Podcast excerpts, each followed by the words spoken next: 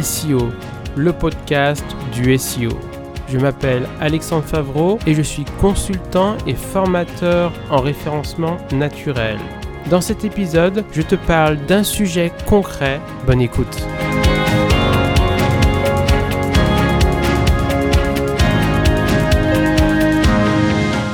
Dans cet épisode, je vais te parler de l'optimisation du contenu. Dans l'épisode précédent, je t'ai parlé de l'optimisation du code.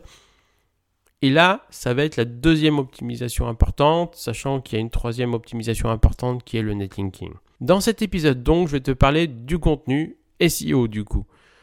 Quand on dit un contenu optimisé pour le référencement naturel, on parle du contenu SEO, contenu SEO évidemment. Alors, qu'est-ce qu'un bon contenu SEO Première chose à faire si tu veux un bon contenu SEO, il faut tout simplement faire un bon choix de mots-clés. Donc la première chose à faire, je te rappelle que le mot-clé, la recherche Google, la requête, c'est la même chose. Donc la première chose à faire, c'est choisir pour ton site les bons mots-clés où tu veux te positionner. Parce que ça correspond à ce que font tes prospects potentiels. Donc première chose à faire, tu définis les mots-clés pertinents. En fonction de ton cas, ça peut être moins de 10 mots-clés, ça peut être une cinquantaine de mots-clés, ou si tu es sur du gros e-commerce ou beaucoup d'activités, ou une grosse entreprise avec pas mal, d'activités, ça peut être des centaines, voire des milliers de mots-clés. Donc, il faut déjà faire une recherche de mots-clés qui prend du temps, qui nécessite de faire un brainstorming dans un premier temps en interne, ensuite qui est quelqu'un, je conseille plutôt un consultant en externe, de faire l'analyse de mots-clés et qui puisse regarder des outils payant pour analyser tout ça, pour savoir quels sont les mots-clés vraiment recherchés, à quelle hauteur, quel est par rapport au niveau de concurrence, euh, au niveau de pertinence, etc. Quels sont les vraiment les bons choix de mots-clés, analyser les mots-clés des concurrents, etc. Donc tu définis, une fois que tu as fait ton choix de mots-clés, tu définis des mots-clés par page et tu dis voilà, ce mot-clé est plus pertinent, il faut se positionner sur tel mot-clé sur telle page, il faut créer le contenu sur tel mot-clé. Et ce mot-clé-là, pour aller euh, juste pour finaliser, on va le choisir en fonction des autres mots-clés qu'on aura pu voir dans l'analyse de mots-clés, en fonction du niveau de concurrence, du nombre de recherches par mois, de la pertinence de ce mot-clé par rapport à, ton activité, etc. Donc tu as choisi les mots-clés et tu as défini des mots-clés à faire sur chacune des pages. Maintenant, il reste à faire du contenu pour plaire à Google sur chacun des mots-clés. Donc on est sur la seconde partie. Après le choix de mots-clés qui était la première partie, on est sur la seconde partie qui est l'optimisation des balises. Il est parfois dans l'optimisation du code. Là, je le mets dans l'optimisation du contenu. Pourquoi? Parce qu'il faut que les balises soient optimisées sur toutes les pages du site. Balise title, balise alt, balise HN, etc. Là, sur une page à optimiser sur un mot-clé, il faut vraiment se positionner parfaitement et optimiser parfaitement les balises. Donc, faut optimiser les balises sur la balise title, la balise métadescription, la balise H1, les balises HN, les attributs alt des images, etc. Ça, c'est la seconde partie du contenu SEO. Troisième partie, j'ai envie de te dire la plus importante et de loin, celle qui prendra le plus de temps et celle qui sera visible par l'internaute. Parce que pour l'instant, tout ce que j'ai pu dire, le choix des mots-clés, l'optimisation des balises, c'est généralement pas visible par l'internaute, sauf évidemment euh, la H1 et les HN. Donc, troisième partie, l'optimisation du corps du texte. Donc c'est le texte visible par l'internaute. Il faut que le texte soit écrit d'une certaine manière. C'est pour ça qu'on appelle ça le contenu SEO ou le contenu SEO. Parce que c'est un contenu qui doit être optimisé pour plaire à Google. Alors évidemment, il n'y a pas une méthode d'optimisation SEO, en termes de contenu, il y a différents modèles. Mais moi, voilà mon modèle et il correspond à un modèle qui est assez répandu et qui est utilisé notamment par les grands, entre guillemets, euh, consultants euh, SEO. Le contenu, doit être fait avec tel nombre de mots. Généralement, c'est par rapport à la concurrence, mais pas que.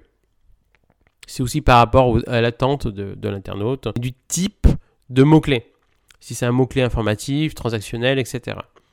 Donc ça peut être 300 mots, ça peut être 500 euh, mots, ça peut être 1000 mots, ça peut être 2000, ça peut être 3000. 300 mots, c'est vraiment le minimum. Hein. Ensuite, il faut répéter le mot-clé un certain nombre de fois dans le texte. Suffisamment, mais pas trop. Si tu répètes trop souvent, tu auras une suroptimisation et Google risque de détecter et ne pas aimer, donc ne pas te remonter sur euh, Google, voire te faire redescendre. Ensuite, il faut mettre en gras, alors on, appelle ça la balise strong au niveau code informatique, hein. mettre en gras le mot-clé. Assez souvent, mais pas trop. Ensuite, il faut, dans le texte, pour être euh, présent sur le mot-clé, il faut mettre au moins une image, et j'aurais tendance à dire plusieurs images. Ça dépend de la quantité de texte. S'il y a 2000 mots, il faut mettre plusieurs images. S'il y a 300 mots, une image, ça peut suffire. Ensuite, il faut optimiser les attributs alt des images en mettant le mot-clé. Vous pouvez rajouter des vidéos. Une ou plusieurs vidéos, c'est pas obligatoire, mais ça apporte un plus. Ensuite, il y a l'idée du champ lexical. C'est quoi le champ lexical? Il faut savoir que dans l'histoire, Google, il y a très longtemps, hein, il suffisait de répéter le mot-clé un certain nombre de fois et on se positionnait. Mais plus ça va, plus c'est difficile de se positionner et plus il faut aller loin dans les détails. Il suffit pas de répéter le mot-clé plusieurs fois dans la page pour se positionner.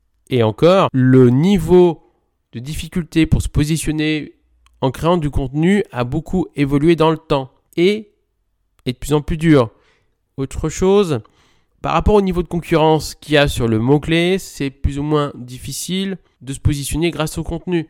Donc évidemment, plus il y a de concurrence, plus il faut un contenu en quantité et en qualité. Donc par exemple, le champ lexical, c'est quoi? Il suffit pas de répéter le mot-clé, il faut aussi rajouter un certain nombre de mots que Google estime pertinents à inclure dans un texte qui parle du mot-clé. J'ai souvent tendance à parler de, du mot-clé, par exemple, vendre une voiture. Vendre une voiture, il est pertinent sur une page qui s'appelle vendre une voiture, et qui veut se positionner sur ce mot-clé-là, d'avoir des mots comme diesel, essence, trois portes, cinq portes, berline, etc. Ce sont des mots qui sont totalement différents de vendre une voiture, mais vous-même vous dites, évidemment, c'est logique qu'il y ait des mots comme celui-là. Donc en gros, le champ lexical, c'est une liste de mots à incorporer dans le texte. Souvent, on a une liste de plusieurs centaines de mots et l'idée c'est d'incorporer le plus possible de mots. Et pareil, en fonction du nombre de concurrence, au niveau de la concurrence, plus il y a de la concurrence, plus j'ai tendance à dire qu'il faut incorporer de mots. Parfois une vingtaine de mots, voire une quinzaine de mots du champ lexical, ça peut suffire. Parfois il faut plus d'une centaine. Et ça c'est bien parce que ça amène de la qualité au contenu. Parce que ça nous oblige à créer du contenu qui correspond vraiment au domaine. Et pas uniquement répéter le mot-clé. Ensuite, il y a les liens internes. Quand je dis les liens internes, il faut qu'il y ait des liens entre les différentes pages. Il faut qu'il y ait des liens entrants qui viennent vers les pages euh, à optimiser pour le référencement naturel, les pages avec ces contenus-là. Mais aussi, il faut des liens sortants vers les autres pages du site pertinentes, etc. Voire des liens sortants vers des sites pertinents aussi. Et il faut aussi un bon UX. C'est-à-dire que visuellement, il faut qu'il y ait un minimum de plaisir pour l'internaute et d'intérêt pour l'internaute à lire le texte que ça soit pas uniquement un gros pavé de texte qui ressemble vachement euh, à ce qui pourrait se faire au niveau de, du Word. Pas un document Word du tout, un site internet. C'est pour ça que je dis qu'il faut des images, éventuellement des vidéos, il faut que le texte soit aéré, etc. Ça, c'est l'optimisation du corps du texte. Dernière partie, la quatrième partie, c'est l'optimisation du reste de la page. Qu'est-ce qu'il faut optimiser en plus? Il faut optimiser les URL. L'URL, c'est euh, l'adresse de chacune des pages du site. Il faut qu'il y ait le mot-clé, par exemple, euh, si on, veut se positionner. Idéalement, le mot-clé séparé par des tirets du 6. Il faut aussi qu'il y ait des balises canonicales. Alors, je n'irai pas dans le détail, mais c'est-à-dire qu'il faut que ces balises soient pas coupées au niveau du, de la duplication de contenu. Et s'il y a plusieurs pages avec plusieurs contenus équivalents ou trop proches, il faudrait qu'il y ait un système de balises canonicales. Il faut aussi des liens dans le footer des liens avec les pages les plus importantes du référencement naturel par exemple. Et il faut un bon maillage interne, je n'irai pas dans le détail, mais il faut des liens entre les différentes pages qui font du contenu optimisé pour le référencement naturel, ça peut être une bonne chose. Évidemment, là, je ne vais pas dans le détail, mais je donne énormément d'informations dans cet épisode pour optimiser le contenu SEO.